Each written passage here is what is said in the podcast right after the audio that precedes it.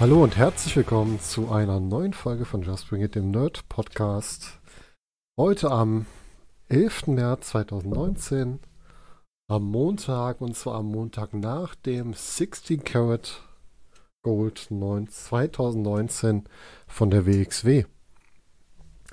Wir haben jetzt drei Tage mit dem großen WXW-Turnier verbracht und ich muss sagen, es war schon ein ganz schön klasse Erlebnis. Also zwei Tage ich mal ein solches Turnier mitzunehmen.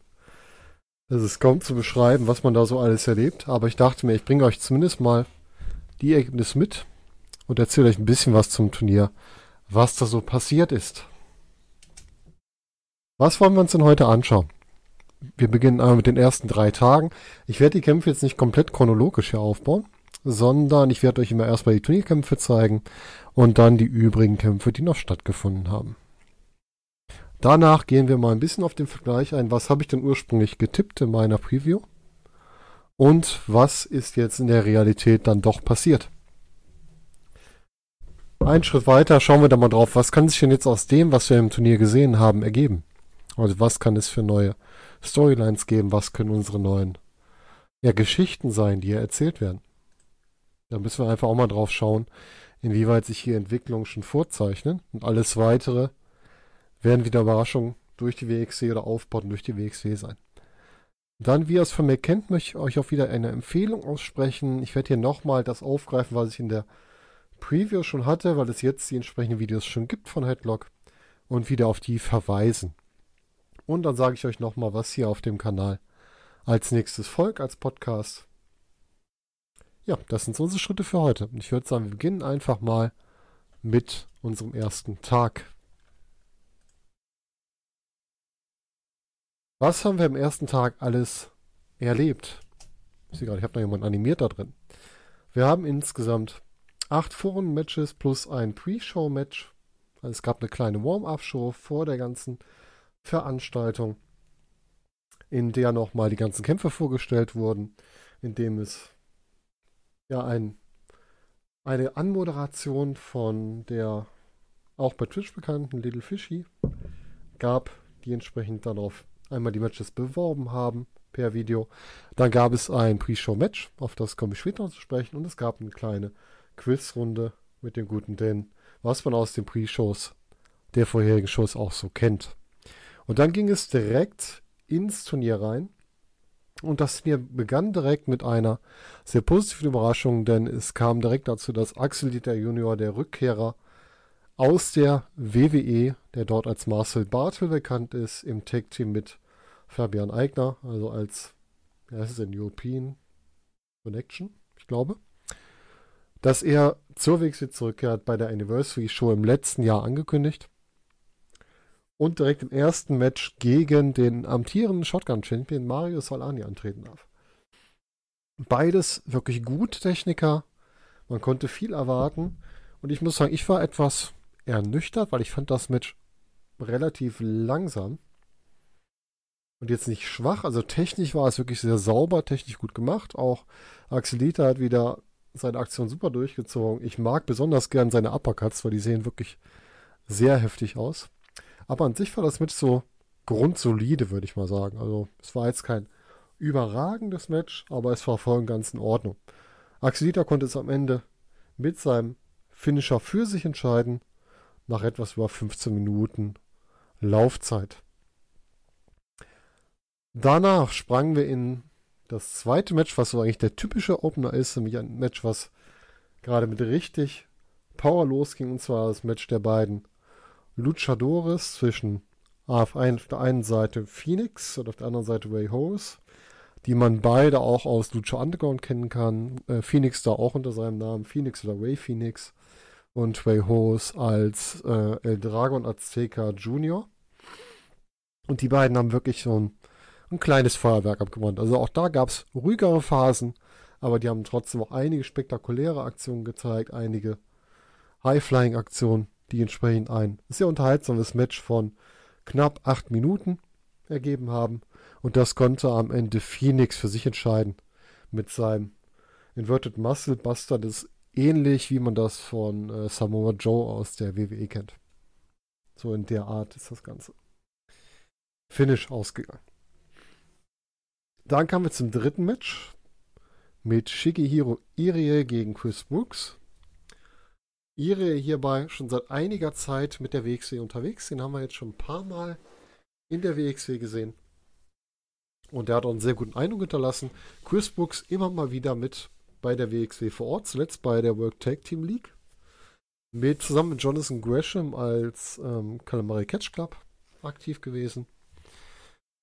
Und der trat halt hier gegen Irie an. Ein flottes Match. Und man konnte dabei wieder die Power von Irie halt erleben. Der also wirklich Chris Brooks auch durch den Ring geschleudert hat mit seinem, ja, wie nennt man es, mit seinem Tackle. Was natürlich bei so einem Hühnen wie Chris Brooks, also sehr groß ist, nochmal deutlich imposanter aussieht, wenn man den einfach mal durch den Raum schmeißt. Auch hier sehr unterhaltsames Match, wie schon gesagt, knappe acht Minuten. Und das hat Irie am Ende mit seiner Lariat, wo man immer ein bisschen die Sorge hat, dass der dem anderen den Kopf von den Schultern haut, für sich beenden können. Viertes Match war dann das erste, auf das ich mich besonders gefreut habe, da ich äh, gerade im letzten Jahr beide Wrestler sehr zu schätzen gelernt habe. Einmal Lucky Kid und einmal Timothy Thatcher, die gegeneinander antraten. Timothy Thatcher hat sich nach meiner Preview vor dem Karat von dem Team Ringkampf freigesagt. Auf dem Bild hier seht ihr noch den Ringkampf-Schal. Er ist jetzt bei der 60 Anniversary Show komplett ohne Ringkampf-Gear aufgetreten mit einer neuen Musik. wirklich sehr basic als Timothy Thatcher. Das Video, was man vor der ähm, Anniversary, äh, nicht vor der Anniversary, vor dem Karat noch gezeigt hat, das gab also ein bisschen das Gefühl, dass Thatcher vielleicht eine größere Nummer hier sein könnte. Deswegen war ich da auch sehr gespannt, weil eigentlich habe ich mir ja gewünscht, dass Lucky Kid im besten Fall bis ins Finale kommt. Und als ich dann diese Preview gesehen habe, also diese Vorschau von Thatcher, muss ich sagen, da habe ich ein bisschen gezweifelt an dem Ganzen. Dementsprechend lief das Match auch. Thatcher hat sehr lange dominiert, hat Lucky Kid also wirklich im Griff gehabt mit seiner Technik und mit ziemlich harten Aktionen und hat entsprechend auch damit einem das Gefühl gegeben, ja, das wird wohl ziemlich eindeutig ausgehen. Ging es dann aber doch nicht, denn Lucky Kid schaffte es, Mrs. Thatcher einzurollen und bis zu drei auf der Matte, äh, bis zu drei bis drei auf der Matte zu halten und konnte somit das Match gewinnen und ließ mit diesem Sieg einen ziemlich ja, irritierten, geschockten Thatcher im Ring zurück, der sich dann auch ziemlich schnell aus dem Ring verzog und auch erstmal nicht mehr zu sehen war. Aber gutes Match, was man sich auf jeden Fall angucken kann. Und damit die erste Überraschung des Abends. Eigentlich hatte ich wirklich gedacht, nach dem Vorschau-Video von Thatcher, dass er entsprechend hier relativ weit kommt im Karat. Aber dem sollte nicht so sein. Kommen wir zum fünften Match. Fünften Match war das Match zwischen Avalanche und Jörn Simmons, was vorher schon angekündigt wurde als False Count Anywhere Match. Match ging traditionell im Ring los, verlagert sich relativ schnell nach draußen und dann auch außerhalb des Sichtbereichs in der Halle. Da wurde das Ganze über die Leinwand übertragen. Es war so ein Leinwandmitschnitt von dem, was passiert. Und da muss ich sagen, False Count Anywhere Matches live in der Halle funktionieren für mich einfach nicht. Einmal hat man sehr lange Strecken, wo es wirklich immer nur Schläge gibt und äh, relativ kleine Aktionen. Das finde ich schon bei False Count Anywhere Matches im Backstage-Bereich dann ein bisschen schwach. Und natürlich so auf einer Leinwand das angucken, ähm, ist nicht so mein Ding, muss ich sagen. Also das Match war dann noch, als sie wieder zurück in den Ring kam, in Ordnung. Und das Finale gab es dann auch außerhalb des Rings, wo sich Avalanche nach seiner 30er-Bomb, für jemanden, der nicht genau weiß, was das ist, das ist äh, wie bei Vader, früher die Vader-Bomb, ähm, von dem, ja, von so einem kleinen Balkon, also Aufgang zu, der, zu dem Balkon eigentlich von der Treppe auf Jörn Simmons durchsetzen konnte. Auch das ein bisschen überraschend. Ich dachte, mit Jörn Simmons hat man mehr vor. Aber wie es scheint, hat man damit nicht so die tiefergehenden Pläne weiter in dem Bereich. Danach gab es eine kurze Werbeunterbrechung mit der Ankündigung von Ken Shamrock für Superstars Wrestling Anfang Juni. Ken Shamrock mittlerweile, glaube ich, auch Mitte 50. war in den 90ern, war es, glaube ich, Ende der 90er müsste es gewesen sein, in der WWE tätig eine Zeit lang. Einer der ersten MMA-Kämpfer, die es so gab und ist halt jetzt für ähm, Superstars of Wrestling angekündigt. Ob ein das jetzt zieht, da hinzugehen, für mich ist es jetzt nicht unbedingt die erste Wahl, warum ich mir die Karten dafür hole. Aber wer Spaß dran hat, warum nicht? Kommen wir zum sechsten Match. Sechstes Match zwischen Pentagon Jr. und Mark Davis. Das Match versprach eine recht harte Gangart zwischen den beiden, weil sind beide doch etwas so ein bisschen das härtere Kaliber. Pentagon auch bekannt dafür, dass er jetzt nicht gerade der mexikanische Highflyer ist, sondern wirklich jemand, der ein bisschen eher ja, offensiver und etwas stärker zur, ähm, wie soll man sagen, ein bisschen etwas härter ran zur Sache geht. Und Mark Davis auch. Er ist Teil von Aussie Open zusammen mit Kyle Fletcher. Und entsprechend da der, ja, das Powerhouse im Team. Man hat ja gerne die Kombination Take Teams Powerhouse und einen etwas leichteren, etwas agileren. Und er hat halt die Powerhouse-Rolle. Die beiden haben sich auch in einem ja, sehr ja, harten äh, Schlagaustausch das Ganze geliefert. Ein bisschen weniger als erwartet. Ich hätte mir bei den beiden mehr vorstellen können, dass da ein bisschen mehr ähm, ja, Energie noch hintersteckt.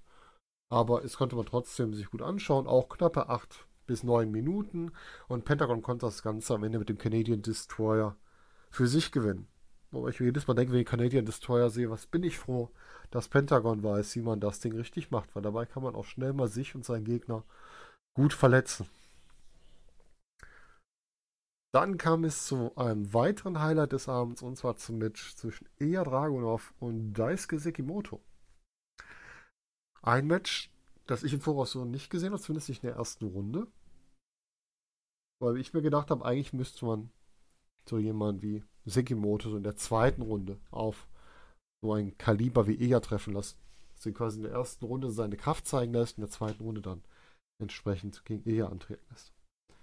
Was haben wir hier gesehen? Wir haben hier ein Hard-Hitting-Match gesehen, wo immer mal wieder Ilya auch ähm, harte Aktionen einstecken musste und auch, und auch wieder mal sein andere No gesellt hat oder auch gezeigt hat, dass er das entsprechend vertragen kann, die neuen Aktionen. Was er halt seit dem Sieg gegen PCO sehr intensiv macht.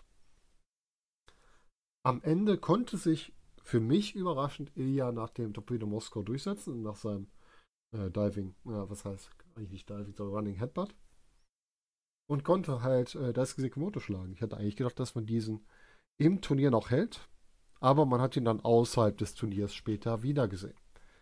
Damit nach auch wieder einer knappen Viertelstunde Ilja eine Runde weiter. Und dann kamen wir zum Finale und zwar zum Match zwischen Walter und David Starr. Lange angekündigt, ein großes Vorschauvideo. David Starr hat ganz klar gesagt, ich konnte entsprechend noch nicht gegen Walter gewinnen in 20 Matches und ich werde ihn hier besiegen. Das war die große Story dahinter. Und diese sollte entsprechend aufgebaut werden. Beim Entrance hat David Starr sogar auf seine typische Vorstellung verzichtet und ist direkt auf Walter losgegangen und hat immer wieder versucht, diesen auszukontern während des Matches. Das heißt, er hat Aktionen von Walter gezeigt. Man kennt diese typische Aktion, wenn äh, Walter einen Gegner im Sleeper holt hat und der sich in den Seilen festhält und weiter das dann in Schlägen auf die Arme aufbricht. Genau das hat David Starr übernommen. Und hat das entsprechend durchgeführt. Also er hat viele Aktionen, die Walter sonst bringt, entsprechend auf ihn umgemünzt. Es war sogar so weit, dass David Starr Walter in einem Aufgabegriff hat und äh, dieser, dem Ringrichter, ich glaube es war Tassilo Jung, dann zeigt ja sein Fuß unterm Seil, was aber aussah, als würde Walter gerade aufgeben, als würde er abtappen beim, äh, tappen besser gesagt, abklopfen. Beim Abklopfen muss man halt dreimal auf die Ringmatte klopfen, um entsprechend zu sagen, so, ich gebe auf. Und das hat David Starr dann als Aufgabe gesehen, hat dann entsprechend den Ringrichter diskutiert und dadurch äh, seine Konzentration ganz schön eingebüßt und ist dann in den Sleeper Hold von Walter geraten, indem er dann auch eingeschlafen ist. Das heißt hier auch die für mich nächste Überraschung, dass nicht David Starr in, im Turnier weiterkommt, sondern dass Walter sich hier durchsetzen kann und sich entsprechend im Turnier weiter nach vorne geht.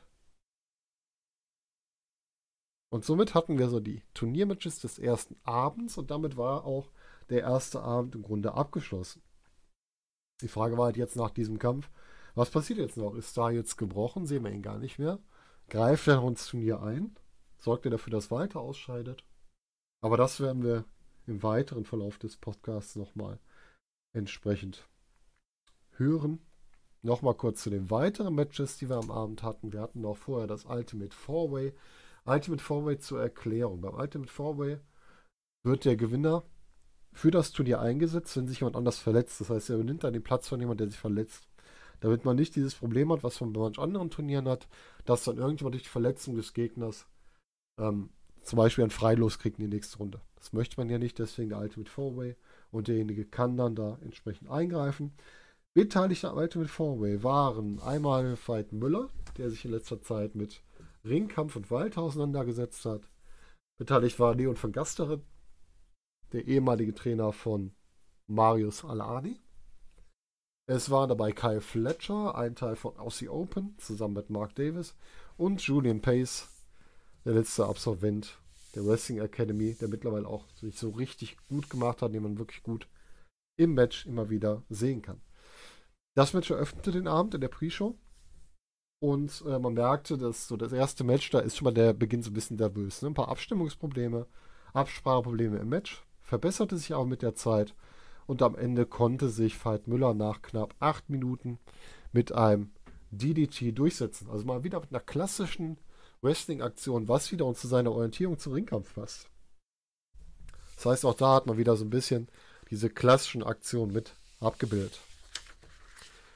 Kommen wir einmal zum Überblick, was am Abend sehenswert ist, falls ihr euch das nochmal ansehen möchtet. Ihr wisst ja, ihr könnt auf WXW Now auf der Streaming-Plattform von WXW für knappe 10 Euro das Ganze euch anschauen. Also 10 Euro im Monat. Ne? Da könnt ihr euch alle Shows anschauen, auch so was vorher passiert ist. Das ist ganz nett. Welche Matches kann ich euch empfehlen? Drei Stück an der Zahl. Platz 3, ich mache mal so ein Ranking. Ray Horus gegen Phoenix.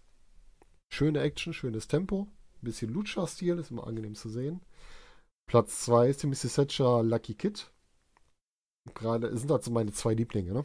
Die muss man einfach gesehen haben und ist auch einfach ein Match, wo man sieht, wie Thatcher so seine harte Seite raushängt, dass ein Lucky Kid immer wieder sich zurückkämpft. Und drittens Walter gegen David Starr wegen der Story, die dann entsprechend weitererzählt wurde und die auch sehr intensiv erzählt wurde. Und wo viele David Starr ja so ein bisschen als den, den typischen Indie-Guy kritisieren, muss ich sagen, er gefällt mir sehr gut. Vielleicht auch, weil ich noch nicht so viele Jahre sehe. Und ich möchte gerne wissen, wie es da weitergeht. Kleinen Funfact, was wir erlebt haben. Wir waren, ähm, wir standen in der Halle so Richtung, Richtung Merchandise-Bereich auf einer der entsprechenden, ja nicht Tribünen, aber mit Bühnenelementen aufgebauten Treppen. Und zum Main Event stand dann ein Stückchen von uns entfernt auf einmal Daisuke Sekimoto, weil ich ihn auch mit anschauen wollte. War auch ganz nett. Das heißt, also, ich habe es ja schon mal auch bei Twitter geschrieben, wenn man Fannähe sucht zu den Wrestlern, dann ist WXW einfach für mich aktuell die beste Möglichkeit. Bei regionalen Nähe, also ich kann es nur empfehlen. WXW ist da wirklich gut. Man kann da richtig die Leute sehen und auch entsprechend ihnen nah sein. Gut, eine Seite bei mir weiter und auch für euch. Tag 2, wir kommen ins Viertelfinale. Wie gesagt, auch hier wieder, es gab noch Matches vorher oder ein Match vorher. Das erzähle ich euch aber gleich, nachdem wir die Viertelfinale einmal durchgegangen sind. Unser erstes Viertelfinale, Ilya Dragunov gegen Pentagon Junior. Auch hier wieder, wir haben zwei Hard-Hitter im Grunde. Pentagon auch schon, wie vorhin erwähnt, immer mit gut für harte Aktionen zu haben. Und natürlich Ilya auch die beiden haben auch wirklich jetzt nicht gegeizt an Aktionen. Es gab einen Package Piledriver auf den Apron von Pentagon gegen Ilya, was schon recht ordentlich aussah. Und auch viele weitere harte Aktionen, ob es jetzt Lariats waren, ob es irgendwelche ähm, dritte Schläge, also Superkicks von Pentagon besonders wieder, waren sehr viel harte Aktionen. Das Ganze endete auch wieder mit dem Torpedo Moskau von Ilya Dragunov gegen Pentagon, also Ilya weiter bis ins Halbfinale. Was ich sagen muss, ich fand den Torpedo Moskau hier jetzt ein bisschen schwach im Verhältnis zu den anderen Aktionen im Ring. Ne? Ilya hat sehr viel eingesteckt von Pentagon, also Canadian Destroyer hat man nach meinem Wissen, glaube ich, auch noch. Aber der ähm, Torpedo Moskau wirkte dagegen einfach ein bisschen schwach, was aber nicht sagt, dass das Match dadurch jetzt schlecht war. Also wir haben 10 Minuten wirklich harte Action hier gekriegt. Also kann man sich auch durchaus mal anschauen. Nächstes Turniermatch. Avalanche gegen Shigehiro Irie. Das heißt, wir haben entsprechend auch die zwei Big Men gegeneinander gesehen. Und normalerweise, wenn man Big Man Matches sieht, wenn man Wrestling schon länger sieht und länger schaut, dann kennt man ja so Matches, Mark Henry gegen Big Show oder ähnliches, wo es halt wirklich primär auf irgendwelche Slams geht oder Schläge geht, Tritte geht und ähnliches. Und die beiden hier haben uns gezeigt, dass es auch anders gehen kann. Also von irgendwelchen Suplessen, die da geworfen wurden, über ähm, wirklich Aktionen, schnelle Aktionen, ja, schnelle Aktionen für große Leute aus den Seilen. Also wirklich richtig gute Action, wo die beiden sich auch alles abverlangt haben. So einfach sagen. Ob es jetzt auch in die Ringecke ein Splash von Avalanche war oder ein Cannonball von Irie, also alles auch mit ein bisschen mehr Tempo. Nicht so langsam, wie man es normalerweise in Big Man Matches kennt. Für mich eines der besten Big Man Matches der letzten Jahre, wenn nicht sogar das Beste, was ich gesehen habe. Also muss ich schon sagen, mir sehr gut gefallen. Matchzeit nur knappe 8 Minuten, aber dafür viel Action drin und Avalanche konnte das Ganze am Ende wieder mit seiner eben noch als 30er Bomb, jetzt als Avalanche Bomb bezeichnen, Finisher beenden und entsprechend das Match für sich entscheiden. Und damit haben wir jetzt schon eher Dragunov und Avalanche im Halbfinale. Danach folgte erst noch ein weiteres Match, kommen wir gleich nochmal drauf. Und dann kam es zum weiteren Viertelfinale zwischen Walter und Phoenix. Haben eben schon über Walter gesprochen. Walter in dem Match oder in dem Turnier so ein bisschen auf der healigen Seite, weil er halt auch von den Fans öfter mal mit der Verbindung mit WWE aufgezogen wurde. Habe so Sprüche wie hier Walter Sellout und ähnliches und auch immer wieder Bezüge zur WWE. Und er hat halt diese Nummer ganz gut aufgegriffen und sich auch als Heel, also als Bösewicht, immer wieder gezeigt durch abschätzige Aktionen gegen die Gegner, harte Aktionen gegen die Gegner und auch Aktionen in den Seilen, die er nicht direkt abgebrochen hat und ähnliches. Gegen Phoenix hätte man jetzt eigentlich damit gerechnet, okay, Walter macht da relativ schnell kurzen Prozess. Aber man muss sagen, Phoenix hat hier überraschend für einen, äh, also für mich überraschend, weil ich nicht so ganz da drin bin, für einen Highflyer sehr gut mitgehalten. Also sehr viele Aktionen auch gegen Walter setzen können sehr viel Tempo reingebracht. Aber Walter hat ihn auch mit sehr brachialen Aktionen immer wieder auf den Boden der Tatsachen zurückgeholt, hat ihn also auch aus seinem, äh, was war, sollte ein Big Elbow sein, hat er ihn mit einer Clothesline rausgeholt, hat ihn von der, von der Ringecke gechoppt und ähnliches, was entsprechend einfach schon ziemlich hart wirkte alles. Hat sich auf jeden Fall auch hier wieder gelungen, das Ganze zu schauen. Äh, während des Matches hat Walter auch angefangen, was natürlich eine absolut No-Go-Aktion ist, im Wrestling, gerade im Lucha Libre, den Gegnern die Maske vom Gesicht zu reißen. Und er hat sie so stark beschädigt, dass bei einer Powerbomb vom, vom Ringseil die Maske fliegen gegangen ist. Gut war, dass Phoenix noch eine zweite Maske hatte, die entsprechend nutzen konnte. Er hat seine ursprüngliche Maske auch von den Fans zurückgekriegt, was auch eine sehr nette Geste war. Am Ende konnte sich Walter hier auch durchsetzen, weil er entsprechend im ja, im Sleeper holt, äh, Phoenix Maske runtergerissen hat und Phoenix dann abgeklopft hat, weil natürlich Luchador nicht will, dass sein Gesicht gesehen wird. Das ist so die typische Aktion, wenn er quasi das Gesicht entblößt wird, dass er dann äh, dafür sorgt, dass es möglichst schnell nicht gesehen wird oder gar nicht gesehen wird. Und da hat Phoenix aufgegeben. Also er hat die Sicht aufgegeben, weil er nicht mehr konnte, sondern einfach wegen dieser Aktion von Walter. Damit ist auch Walter im Halbfinale angekommen schauen wir zu unserem letzten Viertelfinalmatch zwischen Lucky Kid und Axel Dieter Junior. Man sieht schon, Lucky Kid hat hier die komplette Ringkampf-Kuh quasi vorgesetzt gekriegt. Timothy Thatcher, der sich zwar distanziert hat, aber doch noch zum Ringkampf irgendwie gehört. Und als nächstes Axel Dieter Junior. Axel Dieter hier auch eher so in die heelische Richtung unterwegs. Also auch sehr viele harte Aktionen gegen ähm, Lucky Kid, sehr viele Aktionen in der Ringecke außerhalb des Rings, also schon so ein bisschen auch Richtung, ja, in die bösere Ecke quasi geschoben. Hat auch das Match sehr klar dominiert. Hat wieder für mich ein bisschen langsam gearbeitet, aber das ist halt ähm, Geschmackssache. Trotzdem alles sehr sauber und sehr ordentlich, alle Aktionen durchgezogen. Und am Ende konnte man sich denken, ja, okay, jetzt wird Axel Dieter das beenden. Aber auch hier die Überraschung, Lucky Kid kann sich wieder durch einen Einroller durchsetzen nach knapp 15 Minuten und wurde dadurch langsam so zum Ringkampf-Killer aufgebaut. Am Ende dann, ja, Axelita war quasi schon weg, kam wieder in den Ring, da konnte man jetzt fragen, okay, Er hat jetzt die ganze Zeit sich so böse verhalten, haut er den jetzt nochmal nieder.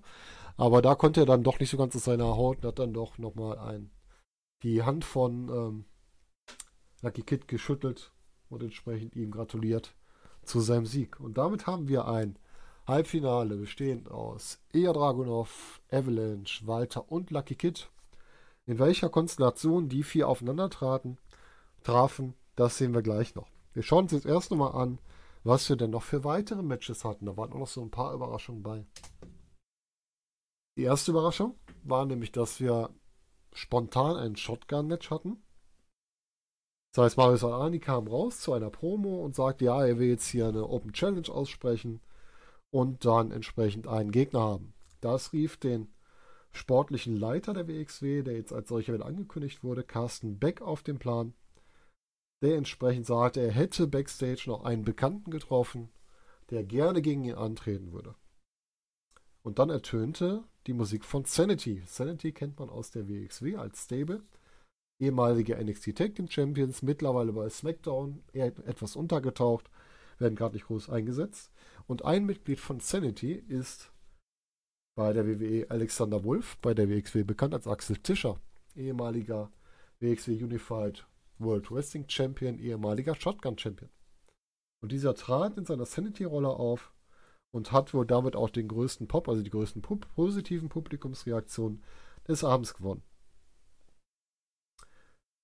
Das Match war ganz ordentlich. Man sagt, dass Axel Tischer, ich würde mal sagen, aktuell relativ gut im Futter ist. Also schon ein bisschen, bisschen ähm, mehr auf den Rippen. Hat aber trotzdem gute Aktionen gesetzt und viele harte Aktionen auch genommen. Das fand ich sehr ungewöhnlich, weil man eigentlich denkt, wenn die WWE ihre Leute dahin schickt, dann sollen die halt entsprechend geschont werden. Aber hier war nicht groß was mit schon. Er hat also viele harte Aktionen auch eingesteckt. Es gab wieder klasse Aktionen auch von Ani, Al-Ani, also sein ähm, Sprung übers dritte Ringseil nach draußen auf den Gegner gab es wieder. Er hat wieder seine typischen Pose gemacht, die ihn als Ziel hier entsprechend auch darstellen. Aber alles in allem ein sehr ordentliches Match und entsprechend auch gut anzusehen. Ähm, gewinnen konnte das Match Mario Salani nach seinem Frog Splash nach knapp 15 Minuten und konnte damit seinen Shotgun-Titel verteidigen. Ich bin hier auch nicht davon ausgegangen, dass er den verliert, weil ich kann mir nicht vorstellen, dass Axel Tischer jetzt so regelmäßig da ist, dass er den Shotgun-Titel bei der WXW verteidigen kann. Das war einfach nur ein kleines Showcase-Match, um Axel Tischer auch zu zeigen und ihn auch schon mal zu präsentieren. Er würde am dritten Tag nämlich auch nochmal im Geschehen auftauchen. Damit hatten wir das Shotgun-Titelmatch hinter uns und kommen dann zu einem weiteren interessanten Match, was angesetzt wurde, und zwar ein WXW Tag Team Championship Match. Und das Ganze in einem Three-Way Tornado Tag Team Match. Kurz zum Tornado Tag Team Match. Tornado Tag Team Match heißt, beide Tag Team Partner sind gleichzeitig im Ring und kämpfen gegen die anderen. Und bei drei Teams sind natürlich dann sechs Leute auf einmal im Ring, die entsprechend sich gegenseitig angehen. Beteiligt waren hier dran natürlich die Champions Rise in Form von Ivan Kiev und Pete Bouncer und die beiden Herausfordererteams. Einmal Aussie Open, Kyle Fletcher, Mark Davis. Mark Davis in der ersten Runde vom Karat ausgeschieden. Kyle Fletcher war im Ultimate Four-Way mit dabei. Und dann hatten wir dazu noch JFK, bestehend aus Francis Caspin und Jay Skillett, die ihren Titel ja verloren haben beim Gauntlet-Match. Ich glaube, es war bei der Anniversary-Show. Und den beim letzten Match in Hamburg bei, jetzt mal denke, hieß es denn, Dead End, nicht zurückgewinnen konnten. Also eigentlich jetzt auch so langsam aus meiner Sicht aus dem Take-Team-Titelrennen so ein bisschen raus sind. Ne?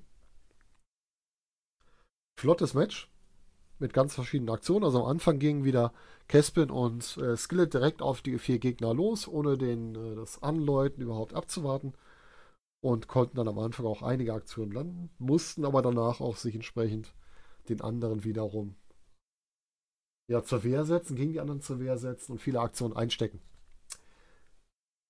Kurz vorm Finish war es soweit, dass äh, JFK wieder am Drücker war, und dadurch, dass sie einmal einen Titelgürtel eingesetzt hatten und einen Low Blow gezeigt hatten, Beides war, glaube ich, gegen Rice, bin mir nicht mehr ganz sicher.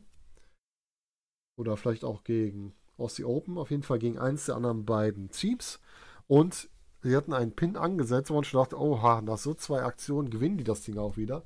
Und dann kam überraschend Chris Brooks raus und zog den Ringrichter aus dem Ring. Und sorgte entsprechend dafür, dass das, dass der Pin unterbrochen wurde. Es gab natürlich kurze Diskussionen, aber dann ging das Match auch weiter. Und im weiteren Match konnten sich dann Aussie Open gegen JFK und Trice durchsetzen und sind somit neue Tag Team Champions. Diese wurden dann entsprechend nochmal begleitet von Chris Brooks, der in den Ring kam und der enthüllte, dass die drei jetzt künftig als Team oder als Stable Schadenfreude hier antreten werden. Das Stable Schadenfreude gibt es schon im englischen Wrestling und hat so Mitglieder wie halt hier Aussie Open, wie Chris Brooks und auch wie Teile von Ringkampf, also auch Walter, äh, Timothy Thatcher und auch Lucky Kid sind Mitglieder von Schadenfreude außerhalb der WXW halt im englischen Wrestling-Bereich. Äh, Walter zuletzt rausgeflogen aus dem Team, aber die anderen sind noch entsprechend Mitglieder des Teams. Das heißt, die drei feierten dann mit der Schadenfreude Fahne oder Flagge entsprechend im Ring.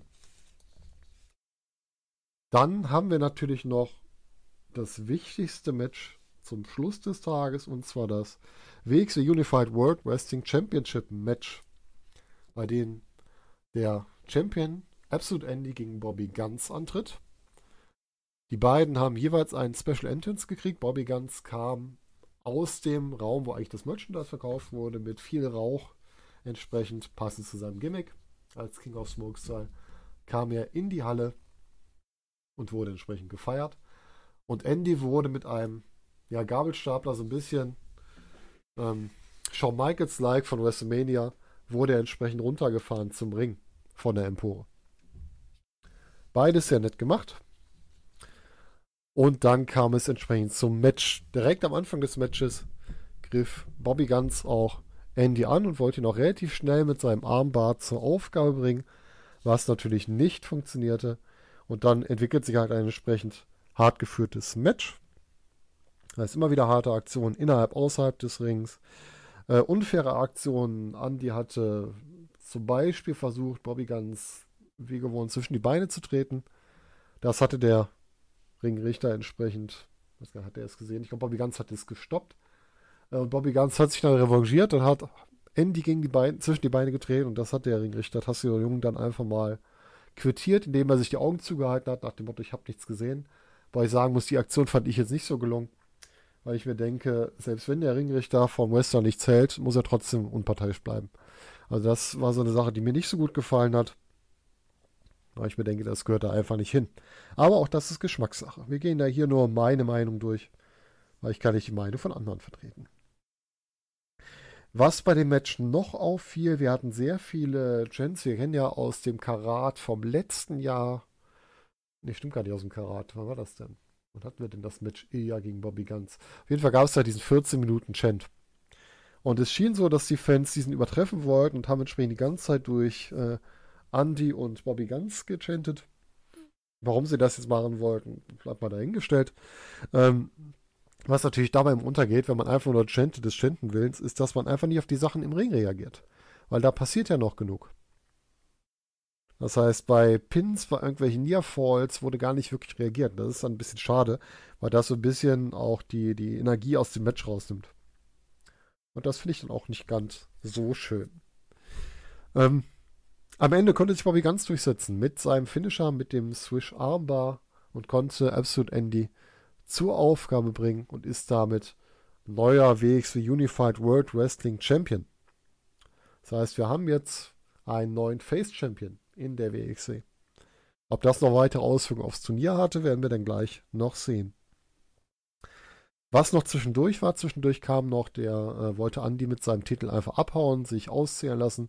Dann kam der Bruder vom Bobby Guns, Winnie Vortex, rein und schickte Andy mit einer Clothesline über die Ringseile wieder zurück in den Ring sodass dieser nicht fliehen konnte. Hier konnte man so ein bisschen Sorge haben, dass es vielleicht hier den, den Turn gibt zwischen Bruder und Bruder, weil einfach diese Beziehung so stark betont wurde. Wenn man andere Wrestling-Ligen guckt, da hat man das schon mal, dass es dann doch irgendwie zu sowas führt, dass dann der Bruder irgendwie, was weiß ich, aus Eifersucht oder sonst was gegen den anderen sich stellt. Und das hatten wir ja Gott sei Dank nicht. Also neuer Weg, Unified World Wrestling Champion. Entsprechend Bobby Guns. Und was noch interessant ist zu dem Match, das Match wurde nie wirklich angeläutet. Also es gab kein, zumindest nicht hörbar. Kann sein, dass es äh, versucht wurde, aber das Geräusch irgendwie nicht rüberkam. Und vielleicht nutzt man das ja auch und nutzt Andy das auch, um sich so sein, sein Rematch quasi zu sichern. Könnte ja auch sein. Wir werden sehen. Also wir haben von drei Titelkämpfen zwei Titelwechsel. Neue WXW Tag Team Champions Aussie Open, neuer WXW Unified World Wrestling Champion Bobby Guns. Kommen wir noch zu den weiteren Matches, die wir an dem Abend hatten.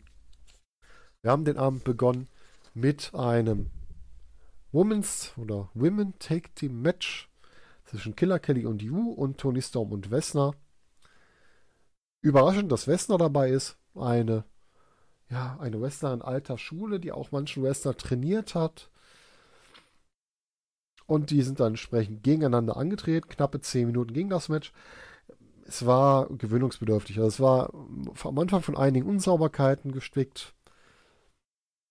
Und man merkt auch, dass die äh, Inringzeit von Wessner aus meiner Sicht langsam vorbei ist. Also es kommt nicht mehr viel, es sind viele, viele Schläge, relativ wenige Aktionen dahinter. Aber sie war halt auch einfach nur da, damit der Champion hier entsprechend nicht gepinnt werden muss. Denn am Ende konnte sich entsprechend Killer Kelly gegen Wessner den Pin holen, nachdem sie mit einem Destiny Driver ausgeschaltet hatte. Wobei ich mir da ein bisschen Sorgen um den Nacken von Kelly gemacht habe, weil Wessner nun mal etwas mehr Gewicht hat als Kelly selber. Aber damit Killer Kelly wieder als Siegerin raus, als moralische Siegerin vor deren Titelmatch am Tag 3, das wir noch sehen werden. Nach diesem Einstieg in die Show folgte dann eine Promo von David Starr, der entsprechend sehr enttäuscht war von seiner Niederlage gegen Walter, der klar sagt, dass Walter doch getappt hat, warum er denn nicht gewonnen hat. Und der dann entsprechend nochmal gesagt hat, ja, ähm, Walter soll doch einfach zur WWE zurückgehen und soll hier nicht länger entsprechend verweilen und ähm, also das Ganze beenden. Dann hat er auch darüber gesprochen, dass er natürlich zwei Ziele hatte. Er wollte weiterschlagen und das Karat gewinnen. Beide kann er nicht mehr erfüllen. Und hat damit dann seine Promo beendet und das Ganze ja quasi die Halle wieder verlassen. Er war dann noch bei den Zuschauern zu sehen, auch beim Match von Walter, hat aber entsprechend nicht eingegriffen. Gut. Bevor wir zum Halbfinale kommen, ihr seht hier schon, was entsprechend stand, ist noch eine kleine weitere Sache. Ähm, wir waren noch auf der Aftershow-Party. Kann man auch mal erwähnen. Die WXW hat, ich weiß nicht, ob es das jedes Mal macht, hat auf jeden Fall dieses Mal eine Aftershow-Party präsentiert im Cosmo Club. Das ist quasi um die Ecke von der Turbinenhalle 1, in der wir uns ja befunden haben. Ähm, außenrum einmal die Treppe hoch, also nichts für Leute mit Höhenangst. Und da gab es dann eine ganz schöne Aftershow-Party, wo auch die entsprechenden Wrestler mit dabei waren. Wir hatten Karaoke-Darbietungen, unter anderem von Rico Bushido, der ja auch ähm, sowohl am Kommentar sitzt bei der WXW als auch am Ambition teilgenommen hat. Wir haben ähm, weiter Karaoke im Duett gehabt von Kyle Fletcher und Chris Brooks. Und natürlich auch von vielen Fans. Es waren viele Wrestler vor Ort. Wir hatten auch Leute, die man nicht direkt erwartet hatte. Wir hatten ähm, John Klinger, der entsprechend mit da war und sich auch lange Zeit aufgehalten hat. Wir hatten natürlich die ganz anderen. Es war ähm, Axel Dieter war da, Axel Tischer war da, Damek habe ich gesehen. Ähm, auch die komplette Truppe von Rice ist mal durchgeschlendert, von Pete Bouncer, Ivan Kiev und Lucky Kid. Bobby Ganz wurde lange gefeiert mit seinem Team innerhalb der Halle. Und hat mir dann auch wieder mal äh, gezeigt, dass ich eigentlich ihn nicht unsympathisch finde, sondern einfach nur seine Rolle, die er spielt. War Bobby Ganz an sich ein sehr sympathischer Kerl, wenn man ihn so erlebt. Großes Dank, muss man hier sagen, an sowohl den Michael Schicki Schwarz als auch an die ganze Musikcrew, dass die das so gut gemanagt haben. Und es hat wirklich Spaß gemacht. Also die passende Musik, um die Stimmung reinzubringen, die passenden Zeitpunkte, um auch mal bei der Karaoke eine Pause zu machen. Also wirklich lohnenswert das Ganze. Kann man auch mal empfehlen. Wenn ihr also mal bei so einer Show seid, also bei der Tech League gibt es auch wieder eine Aftershow-Party, dann nehmt die mal mit. Das ist, glaube ich, ein Preis von 10 oder 12 Euro. Dafür kann man dann auch die Wrestler mal in Natura erleben, ja. Und auch einfach Spaß haben mit anderen Wrestling-Fans außerhalb der puren Show.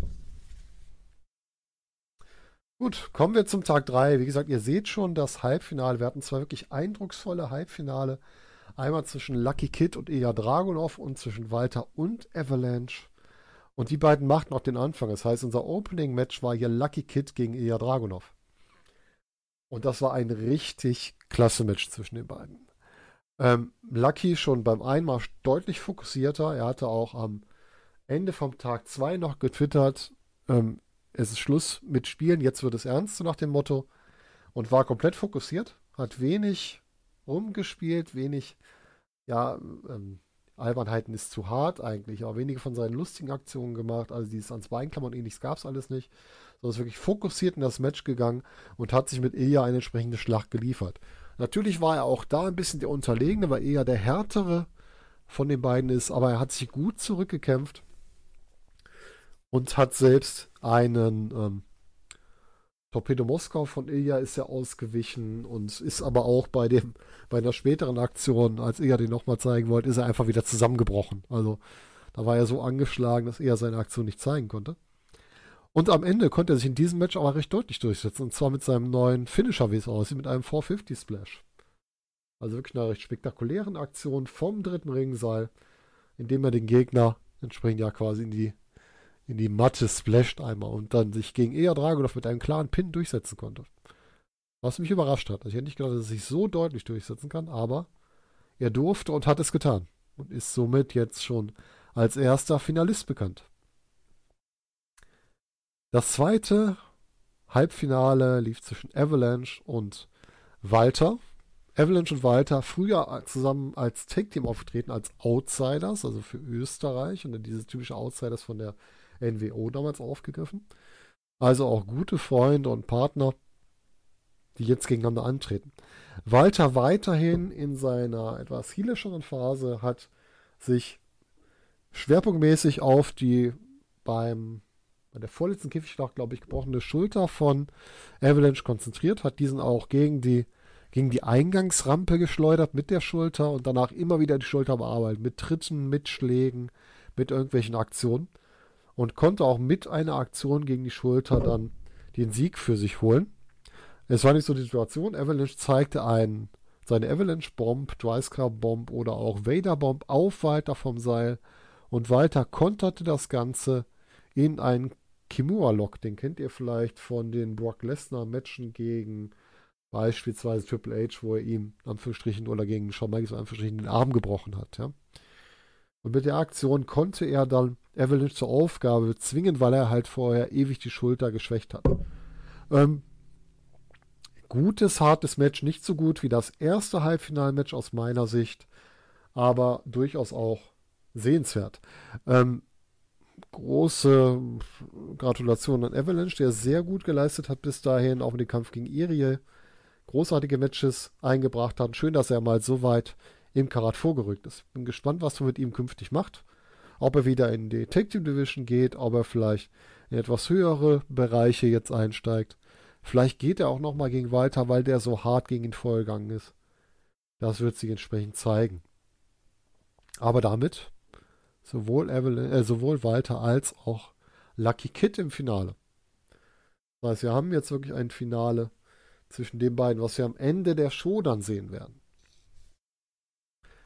Jetzt schauen wir uns dazwischen mal an, welche Kämpfe gab es denn noch? Wir hatten als weiteres Match hatten wir das Take, äh, das Take Team Match, Quatsch, das Damen-Titel-Match zwischen Tony Storm und Killer Kelly. Tony Storm und Killer Kelly traten gegeneinander an. Früher als Freunde, als Killer Storm. Kurz zur Geschichte. Ähm, Killer Kelly war die erste Championess innerhalb der WXW, die erste WXW Women's Championess, gewann damals den Titel, ich glaube, gegen Melanie Gray im Finale des Turniers und verlor ihn dann wenige Zeit später gegen Tony Storm. Tony Storm lobte, äh, lobte Kelly für ihre Leistung. War halt nun Tony Time, also die Zeit von Tony Storm und die beiden haben sich danach halt auch gerne mal Gegengruppierungen aus Melanie Gray und anderen zusammengeschlossen als Killerstorm.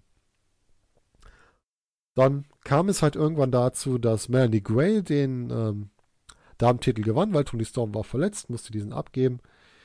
Killer Kelly ließ Melanie Gray mit ins Finale, was eigentlich zwischen ihr und Alpha Female stattfinden sollte. Und Melanie Gray konnte sich dann dort den Titel sichern, indem sie eine Alpha Female aus dem Ring schubste, die vorher Killer Kelly mit ihrem Finisher ausgenockt hatte. Diesen Titel gab sie relativ schnell, nach wenigen Sekunden, glaube ich, an Tony Storm wieder ab und ging danach dann backstage zu einem späteren Zeitpunkt auf Tony Storm los, sodass es wieder zu einem Match der beiden kam und Tony Storm sorgte dafür, wenn ich es richtig in Erinnerung habe, dass es sich hierbei um ein Loser Leaves Town Match handelte. Das heißt, wer verliert, durfte nicht mehr in Oberhausen antreten. Dieses Match konnte Tony Storm für sich entscheiden und eine geschlagene Melanie Gray blieb dann im Ring zurück, wo sie von Killer Kelly getröstet werden sollte. Und das führte dann, diese Aktion zum Trösten, führte dann zu einem Konflikt zwischen Tony Storm und Killer Kelly, wo Tony Storm sich ein bisschen in die böse Richtung, also in diese bitchige Richtung, in dieser Form, wie sie es halt auch dargestellt hat, deswegen bitchig dargestellt, ähm, gewandelt hat. Also die Kelly sagt, ja, wer bist du denn überhaupt? Ich habe dich zu dem gemacht, was du bist. Und du wirst gegen mich keine Chance haben. Und so kam es dann entsprechend zu dem Match hier, bei dem die beiden aufeinander trafen. Gab immer wieder äh, harte Auseinandersetzungen dabei. Ähm, zwischen den beiden. Tony Storm warf Killer Kelly zwischendurch in die Stuhl rein, wenn ich es richtig im Kopf habe, wollte dann wieder ihren, ja, wie nennt man ihn überhaupt? Ihren Splash mit dem unteren Rücken gegen sie durchführen, was sie schon mal gemacht hat, als sie den Titel geholt hat. Da konnte dann Killer Kelly ausweichen und dann gibt es entsprechend im Ring weiter. Zu einem späteren Zeitpunkt, ähm, als Killer Kelly dann schon wieder sehr geschlagen war, nahm Tony Storm ihr sogar ihren Mundschutz ab, steckte ihn sich selbst in den Mund. Also die beiden mögen sich, müssen sich sehr gerne mögen, dass sie das mitgemacht haben. Und zeigte dann so ein ähm, paar Aktionen von Tony Storm, also den Dropkick in, äh, von Killer Kelly, den Dropkick in die Ringecke zum Beispiel. Und machte sich halt ein bisschen über sie lustig, über sie und ihre Art. Das Ganze wurde wieder umgedreht. Killer Kelly holte sich ihren Mundschutz zurück und zeigte noch ein paar harte Aktionen gegen Tony Storm wurde dann allerdings relativ plötzlich von Tony Storm eingerollt und bis drei auf der Matte gehalten. Das heißt, Tony Storm konnte sich durch einen entsprechenden Roll-Up ihren Titel sichern und ließ eine komplett betrübte und auch, ähm, ja, wie es aussah, auch in Tränen aufgelöste Killer Kelly im Ring zurück. Konnte damit also ihren Titel verteidigen. Das heißt, neben Marius Alani jetzt auch Tony Storm, die ihre Titel verteidigen konnten. Alle anderen Titel hatten ja bereits am Vortag gewechselt. Wir hatten noch ein paar weitere Matches auf der Karte, so ein bisschen um die Wrestler, die als Gäste da waren, auch Gebühren zu verabschieden. Wir hatten einmal die Lucha Brothers und Ray Horus gegen unser neu gebildetes Stable Schadenfreude. Das Ganze in einem Match unter Lucha Rules. Das heißt, immer wenn ein Partner aus dem Team aus dem Ring ist, kann der nächste reingehen. Aber im Grunde war es hier ja so ein Tornado-Tag-Match, weil es waren irgendwie immer irgendwelche im Ring. Also die Lucha Wolves wurden hier nicht zwingend gerade verfolgt, aber das war auch egal. Das war ein Match, was ein reines Feuerwerk an Aktionen war. Von ähm, Springboard-Aktionen, wo dann ähm, Aussie Open, nenne ich Aussie Open, Schadenfreude komplett draußen waren und die drei Mexikaner nacheinander übers Seil und nach draußen sprangen. Über Aktionen, bei denen die drei Mexikaner quasi auf der Entrance waren. Also Pentagon stand auf der Rampe, die anderen beiden nahmen am Lauf vom Entrance und wurden dann von mir in den Ring geworfen für einen Dropkick gegen die Kollegen von Schadenfreude. Und auch weitere richtig schöne Aktionen. Auch aus die Open konnten ihre ganzen Finisher und die ganzen Take Team Moves ansetzen und konnten am Ende auch das Match für sich entscheiden. Das heißt, wir haben Schadenfreude, die ja das Match gewonnen haben. Und da muss man jetzt auch mal einfach stellvertretend sagen, die WXW hat es auch drauf, ihre Dauertalente, also die Wrestler, die wirklich dauerhaft bei ihnen sind, auch die Matches gewinnen zu lassen. Das heißt, man lässt hier nicht, nur weil sie da sind, die, ähm, die Fly-Ins die Matches gewinnen, sondern man sorgt dafür, dass auch wirklich am Ende die eigenen Talente die Kämpfe gewinnen, damit man darauf auch weiter aufbauen kann. Das finde ich sehr gut. Wir kennen es ja von anderen Ligen, zum Beispiel bei der WWE, wo dann bei Spezialshows die älteren Wrestler zurückkommen und da mal kurz die Jungen gerne mal die Champions abfertigen was mich da sehr stört, was ich hier wiederum sehr gut finde. Nach dem Match gab es das übliche Shake Hands und dann ließen sich die drei Mexikaner nochmal das Mikrofon geben und haben sich entsprechend bedankt. ähm, dafür, dass sie da sein durften und wie toll sie es in Deutschland fanden und dass sie gerne wiederkommen, wenn das denn gewünscht ist. Das wurde natürlich mit entsprechenden Chants aus den Fanreihen auch aufgenommen. Und ich würde mich auch freuen, die drei nochmal wiederzusehen. Pentagon Phoenix hatte ich schon bei der Tech League gesehen, hat mir da schon sehr gut gefallen. Und Ray Hose, wo ich ganz ehrlich sagen musste, den ich überhaupt nicht auf dem Schirm hatte, hat mir sehr gut gefallen und den würde ich auch gerne wiedersehen. Sehr gute Leistung hier und natürlich das Team Schadenfreude hier nochmal gestärkt. Gerade neu gegründet als Stable und mit einem ersten Sieg schon aus dem Turnier gegangen.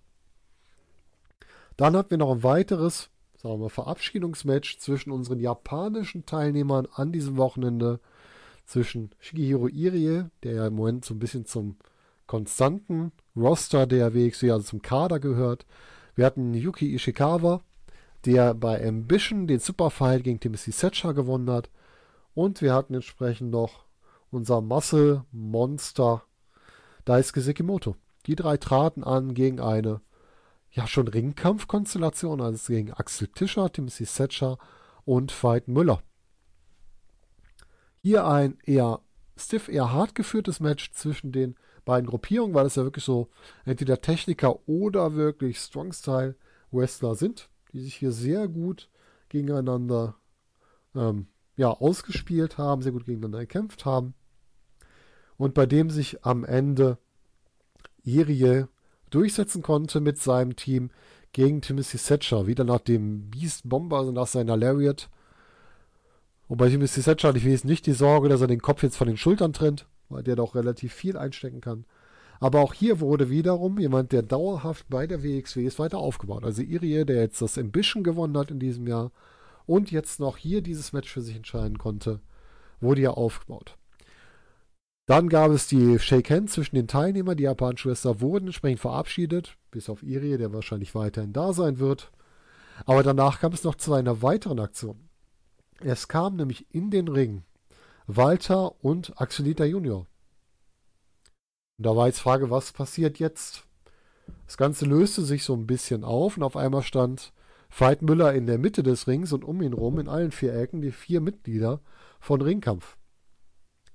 Veit Müller wurde von Walter quasi wieder in seinen Sleeperhold genommen. Dachte man schon, okay, jetzt gibt es eine richtig üble Abreibung, weil auch Axel Dieter irgendwas auspackte und dieser holte ein Ringkampf-Shirt hervor, was an Veit Müller übergeben wurde, der dann scheinbar erleichtert auch von Walter wieder entlassen wurde und entsprechend jetzt fest in die Gruppe Ringkampf aufgenommen wurde. Alle gratulierten ihm, auch Timothy Thatcher, dann sollte es zum entsprechenden gemeinsamen Bild des gesamten Ringkampfes kommen, aber Setcher verabschiedete sich nur bei Müller und verließ dann den Ring.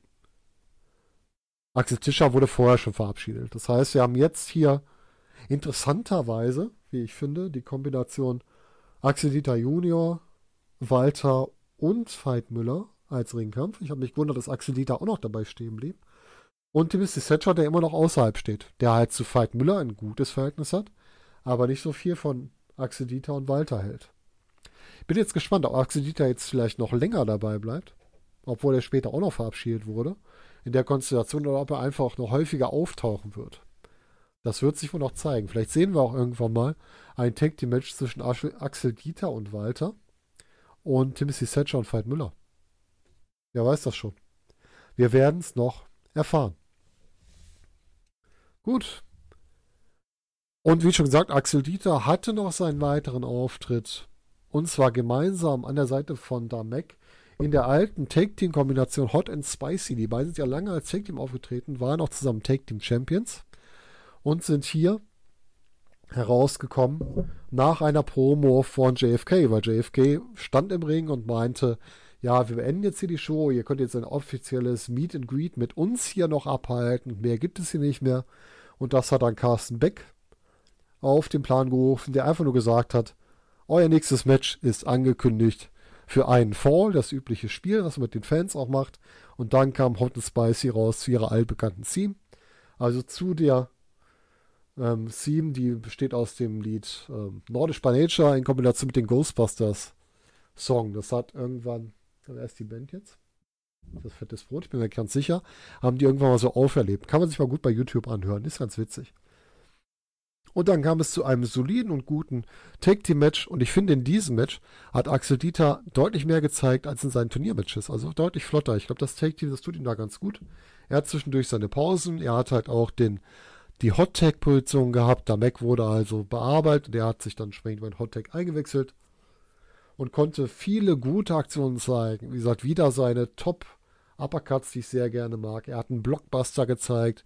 Die beiden haben zusammen Take-Team-Aktionen gezeigt und haben JFK relativ klar gezeigt, wo ihre Position aktuell ist. Und das ist auch das einzige Match, wo sich nicht die ähm, ja, Residents, also die Dauerwester durchsetzen konnten, sondern wo sich Hot and Spicy in Form von Axel Dieter mit einem Pin gegen Francis Caspin durchsetzen konnten.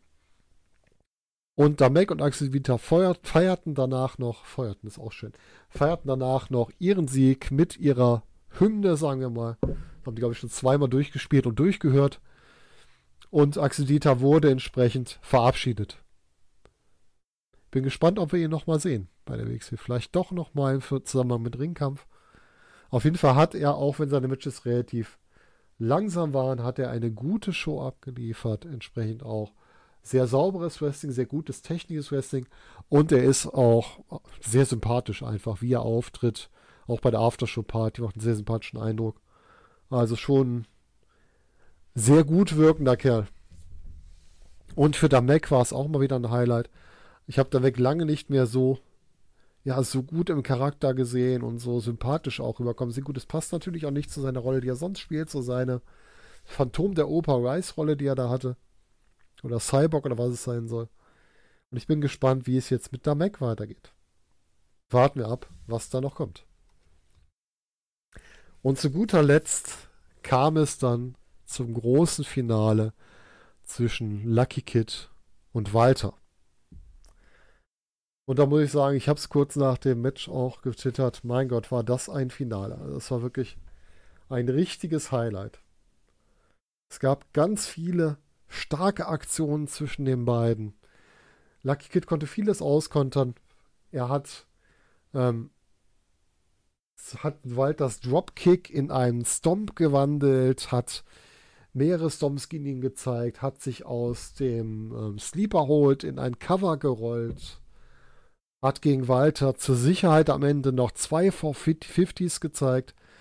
Und selbst da konnte Walter noch auskicken und hat dann zu guter Letzt noch weiter, was ich nicht erwartet hätte, in einem Aufgabegriff, in einem Crossface zur Aufgabe gebracht.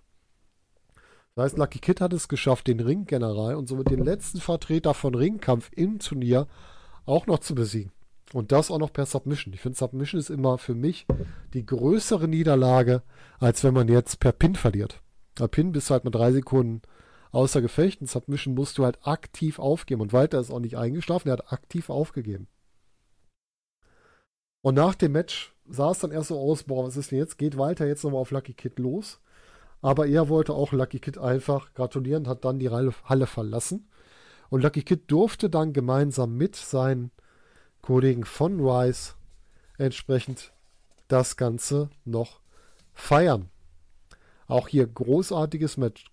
Gratulation an beide Wrestler, richtig toll gemacht und große Gratulation an Lucky Kid, der sich gerade im letzten Jahr so stark entwickelt hat. Auch mit seinem Match gegen Absolute Andy, was er geleistet hat, was ein Top-Match war. Bei der, wo waren wir denn da? War das auch bei der Anniversary? Ich glaube bei der Anniversary Show. Wo er wirklich ein Top-Match gegen ihn geleistet hat und da auch nur ja, durch eine Intervention von außen, obwohl es richtig war, den Titel nicht gewonnen hat. Und er hat dann gemeinsam mit Ivan Kiev und Pete Bouncer gefeiert. Man hat bei den Fans gemerkt, dass alle sich genau das gewünscht haben, dass Lucky Kid hier gewinnt, oder zumindest der Großteil, den man hörte. Und damit hat man die Fans auch zufrieden und glücklich nach Hause geschickt. Und das muss ich der WXW auch einfach mal ganz stark anrechnen. Dieses Jahr das Karat war insgesamt eine super Nummer, also sehr guter Aufbau. Man hat sich von Tag zu Tag gesteigert. Das Teilnehmerfeld war wirklich gut. Die Organisation außenrum war gut. Die WXC hat sich um Sondersituationen gekümmert. Man hat dafür gesorgt, dass die Halle nicht platzt an bestimmten Stellen. Und man hat nicht nur aufs Geld geachtet, dass man so viele Leute reingeht wie möglich. Man hat dafür gesorgt, dass die Leute gut verteilt sind, damit sie es alles sehen. Man hat die Durchsagen gemacht, dass die Deutsche Bahn ausgefallen ist und da extra noch Hilfestellungen geboten, damit man sich da austauschen kann. Also wirklich gute Arbeit. Nachdem ich mich bei den letzten Shows ein bisschen geärgert habe, weil man durch Einflüsse von außen da jemand reingebracht hat, der nicht reingehörte, der entsprechend die Stimmung versaut hat, dass man die Main Events nicht gut gebuckt hat, dass man eine Käfigschlacht gemacht hat, die, wo die Faces immer eine Überzahl sind, was einfach vom Booking keinen Sinn macht. Aus meiner Sicht. Wie gesagt, immer nur meine Sicht, was ich hier darstelle. Und dann auch sowohl das ähm, Titelmatch von Lucky Kid gegen Absolute Andy durch jemand von außerhalb entscheiden lässt. Dass man die Käfigschlacht zwischen Ilya und Andy von außen entscheiden lässt. Das war alles nicht gut. Das fand ich alles nicht gut. Wie gesagt, ich repräsentiere nur meine Meinung. Da kann jeder eine andere Meinung haben. Aber mit dem Karat haben die vieles wieder gerade gestellt, was man entsprechend machen konnte und haben auch durch die Einführung der kleinen Pre-Show hier wieder mich so ein bisschen einfangen können. Bei mir fehlt oft die Zeit vorher, mich mit den Themen auseinanderzusetzen, was ist so passiert. Und hier haben sie mich wieder dahin gekriegt, dass ich die Stories miterleben konnte nochmal und entsprechend auch die Pre-Show wieder hatte, weil ich finde die Pre-Show gut. Die fehlte mir bei der letzten Show und mir fehlt auch Shotgun. Gut, das ist jetzt einfach nicht mehr da. Da gibt es halt auch wieder Segmente bei YouTube, man veröffentlicht. Und mir fehlt halt dieses Format. Weil das konnte man gut zusammen gucken. Aber vielleicht gibt es ja da auch irgendwann mal wieder etwas zu sehen. Aber große Gratulation für die WXW für das diesjährige Karat. Eine sehr gute Show, sehr gut organisiert und man muss den Dank auch einfach mal aussprechen, alle, die dabei sind, an die komplette Technik-Crew, die sich um Licht kümmern, die sich um die ganze Gestaltung kümmern. An die Ring-Crew, die dafür sorgen, dass keiner verletzt wird, wenn es Aktionen nach draußen gibt, die gucken, dass die Leute aus dem Weg gehen. Die dafür sorgen, dass defekte Stühle ausgetauscht werden, die für den Einlass sorgen, dass es relativ schnell geht. Die also auch viel machen für die Ringrichter, für die der Job natürlich auch nicht einfach ist. Wenn man sieht, wie die danach im Saft stehen, wenn die ihre Matches da geleistet, geleitet haben. Auch da wirklich gute Leistung. Für unseren Ringsprecher, für unseren Tommy Giesen, der immer wieder da stand und auch Aufklärung betrieben hat, ob es jetzt über die Probleme mit der Bahn war, ob es über die Verteilung der Halle war, dass alle was sehen, ob es darum ging, dass, ähm, wo man jetzt zur Aftershow-Party kommt. All diese Informationen wurden von ihm weitergegeben. Ich gebe auch mal einen Dank an die Kommentatoren, die haben wir natürlich nicht gehört, aber die haben garantiert auch wieder ihre gute Arbeit geleistet. Und natürlich auch an die Offiziellen, die das Ganze so gebuckt haben, die die Leute entsprechend rangeholt haben und sich darum gekümmert haben. Kleine Kritik muss auch da sein. Ähm, beim Karat, man will natürlich viele Leute drin haben, verständlicherweise. Aber der Aufbau der Halle durch nur die eine Sitz, äh, die eine Seite zum Sitzen, Bringt natürlich das Problem mit, dass man auf die anderen Seiten einfach nicht sieht, was unter den ersten Ringseiten passiert, weil die Leute davor stehen. Das heißt, die kompletten Submissions, die zu Siegen geführt haben, hat man einfach nicht gesehen. Auch nicht im Finale. Und das ist natürlich dann ein bisschen blöd. Hat man bei anderen Events nicht, wenn man auf allen Seiten ein paar Stuhlreihen hat, weil dann stehen die Leute automatisch weiter hinten, man kann entsprechend da drauf schauen. Aber alles in allem sehr, gut, sehr gute Show mit einem richtigen und verdienten Gewinner. Und jetzt schauen wir doch mal, ausgehend von meiner Pre-Show, äh, Pre-Show, was heißt Pre-Show? Ist ja nicht Pre-Show, von meiner Preview, wie denn meine Tipps waren, wie das Ergebnis war. Und zwar hatte ich ursprünglich getippt, Axelita Junior gegen Lucky Kid im Halbfinale und Pentagon gegen Walter im Halbfinale.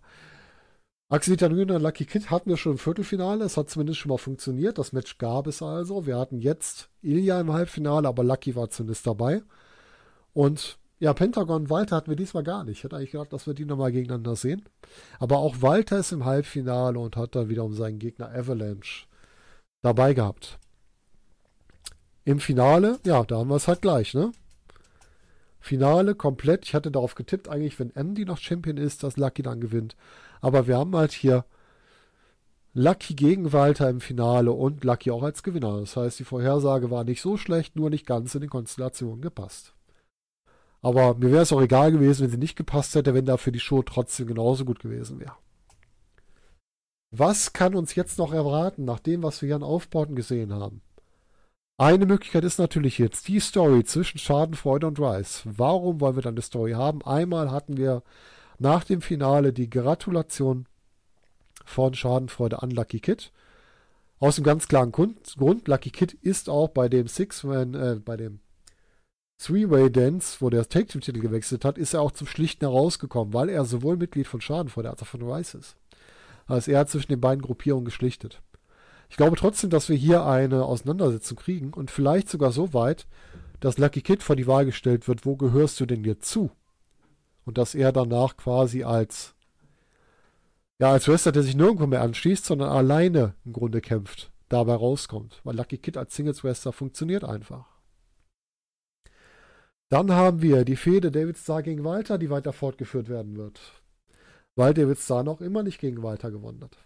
Und auch da war, erwarte ich, dass wir dann noch das nächste Match kriegen und dass sich David Starr dann auch irgendwann durchsetzen kann gegen Walter. Oder wir jetzt den Doppelturn sehen, dass David Starr jetzt zum Heel wird darüber, über diese Fehde. Und wir ihn dann auch gegen einen Champion wie Bobby Guns oder vielleicht Lucky Kid stellen können. Dann haben wir Timothy Thatcher gegen Ringkampf weiterhin. Timothy Thatcher hat sich losgesagt von Ringkampf und hat auch weder weiter noch Axel Dieter das Shake Hands quasi gegeben. Das heißt, wir haben hier noch immer diese spielende Fehde gegen Ringkampf, obwohl wir jetzt ähm, Veit Müller in Ringkampf haben, der entsprechend auf der Seite von Timothy Thatcher eigentlich aufsteht, weil dieser ihn ja immer unterstützt. Ne? Das könnte noch eine interessante Konstellation geben. Ja, vielleicht wirklich mal Walter und Axel Dieter, wenn er nochmal kommt, gegen Thatcher und Veit Müller, wo die sich danach dann zusammenraufen nach dem Kampf. Wer weiß das schon. Das wäre auch eine Möglichkeit. Dann haben wir Julian Pace gegen Emi Sitochi. Das hatte ich, glaube ich, gar nicht erwähnt. Bei dem äh, Six-Man-Match, was Julian Pace gewonnen hatte am, ich ich habe das Match sogar gar nicht erwähnt. Am zweiten Tag gab es dieses Match. Da ist Julian Pace angetreten gegen, ich schaue nochmal kurz nach, gegen Way Horus, Sekimoto, Chris Brooks. Also ein Vier-Mann-Match. Und da hatte ähm, Julian Pace einfach Way Horus eingerollt, das Match gewonnen und wurde danach von einem wieder zurückgekehrten Emi Setochi attackiert. Der mit einem etwas düsteren Gimmick, also mit einer schwarzen Lederjacke, mit so Nieten drauf, mit ähm, ja, eine sehr düstere Auftreten generell und der hat dann Julian Pace mit zwei, ähm, ja, wie heißt die, Spinning Tombstone Pile Drivern abgefertigt. Also auch da schwirrt so eine kleine Fehde. Und ich bin gespannt, was sich daraus ergibt. Dann ist die Frage, wie geht es mit den Take Team Titeln weiter? Bei den oder mit, generell mit den Titeln. Bei Take Team Titeln ganz klar ähm, Aussie Open oder Schadenfreude gegen Rice erstmal, weil Rice hat den Titel nicht direkt verloren. Und die ist Frage, was kommt denn danach? Wen haben wir denn dann noch als Take Teams? Wir können natürlich danach dann sagen, ja, ich denke, dass Aussie Open die Titel erstmal behalten wird. Oder als Schadenfreude, dass sie dann gegen zum Beispiel Ringkampf gehen. Oder vielleicht nochmal JFK sich irgendwie eine Chance erarbeiten. Aber dann wird es mit den Tag-Teams auch langsam schwieriger, obwohl wir jetzt natürlich neuerdings die äh, Pretty Bastards wohl auch demnächst wieder dabei haben, die auch dann eine Chance kriegen können. Aber so die großen Teams sehe ich hier aktuell nicht mehr. Vielleicht kriegen wir aber die Lucha Bros zurück, die dann antreten gegen die Champions. Das ist abzuwarten. Das größte Problem sehe ich eigentlich beim WXW Women's Championship, also beim Frauentitel. Wir haben jetzt Tony Storm, die gegen Killer Kelly gewonnen hat. Wir hatten jetzt noch am Tag dabei, wir hatten Yu noch dabei als Wrestlerin und wir hatten Wester dabei. Wester fällt für mich raus, weil sie selber Heel ist und hat einfach auch über den Zenit etwas hinaus ist. Und Yu, ja, ist jetzt für mich keine große Herausforderung auf Killer Kelly, ne? Äh, auf Killer Kelly, auf Tony Storm. Ähm, ja, Melanie Gray darf von Oberhausen nicht antreten. Die könnte man vielleicht nochmal für eine Hamburg-Show oder ähnliches buchen. Und Wen haben wir noch? Alpha Female scheint komplett raus zu sein und zur WWE. Also hier wird es wirklich schwierig. Kommen wir noch zum Shotgun-Titel. Shotgun-Titel gibt es jetzt mal keinen direkten Herausforderer. Ich habe mir jetzt einfach mal gedacht, warum nehmen wir denn nicht jemanden, der das Turnier so ein bisschen auch mit angeleitet hat. Also einer der Top 3, die wir hier im Turnier eigentlich gesehen haben. Und zwar Shigehiro Irie. Der hat sich sowohl im Karat relativ gut präsentiert als auch das Ambition gewonnen, als auch das finale Match gewonnen mit seinem Team. Also der ist schon in so einem Aufwärtstrend, könnte ja vielleicht gegen Mario Salani antreten und dementsprechend ihn hier ähm, vielleicht so den Titel abnehmen. Wer weiß. Oder zumindest ihn herausfordern, bis es ja einen neuen Herausforderer gibt. Ich könnte mir auch nämlich gut vorstellen, eine Kombination aus Avalanche und Irie als Tag-Team später mal. Weil das wäre schon, das wäre schon ein großes Team. Das würde mir gut gefallen. Aber erstmal könnte ich mir vorstellen, dass man Irie vielleicht gegen Al-Ani um den Titel stellt. Und zu guter Letzt natürlich der WXW Unified World Wrestling Championship. Ähm, ich gehe davon aus, Absolute Andy wird seine, sein Rematch irgendwie einfordern. Hier einmal, weil der Shiri ja parteiisch war. Er hat ja den Loblo nicht gezählt und auch nicht den Eingriff von Vinny Vegas, der ihn da reingeklost hat. Und dann vielleicht auch, weil es nicht angeläutet wurde. Es könnte auch sein.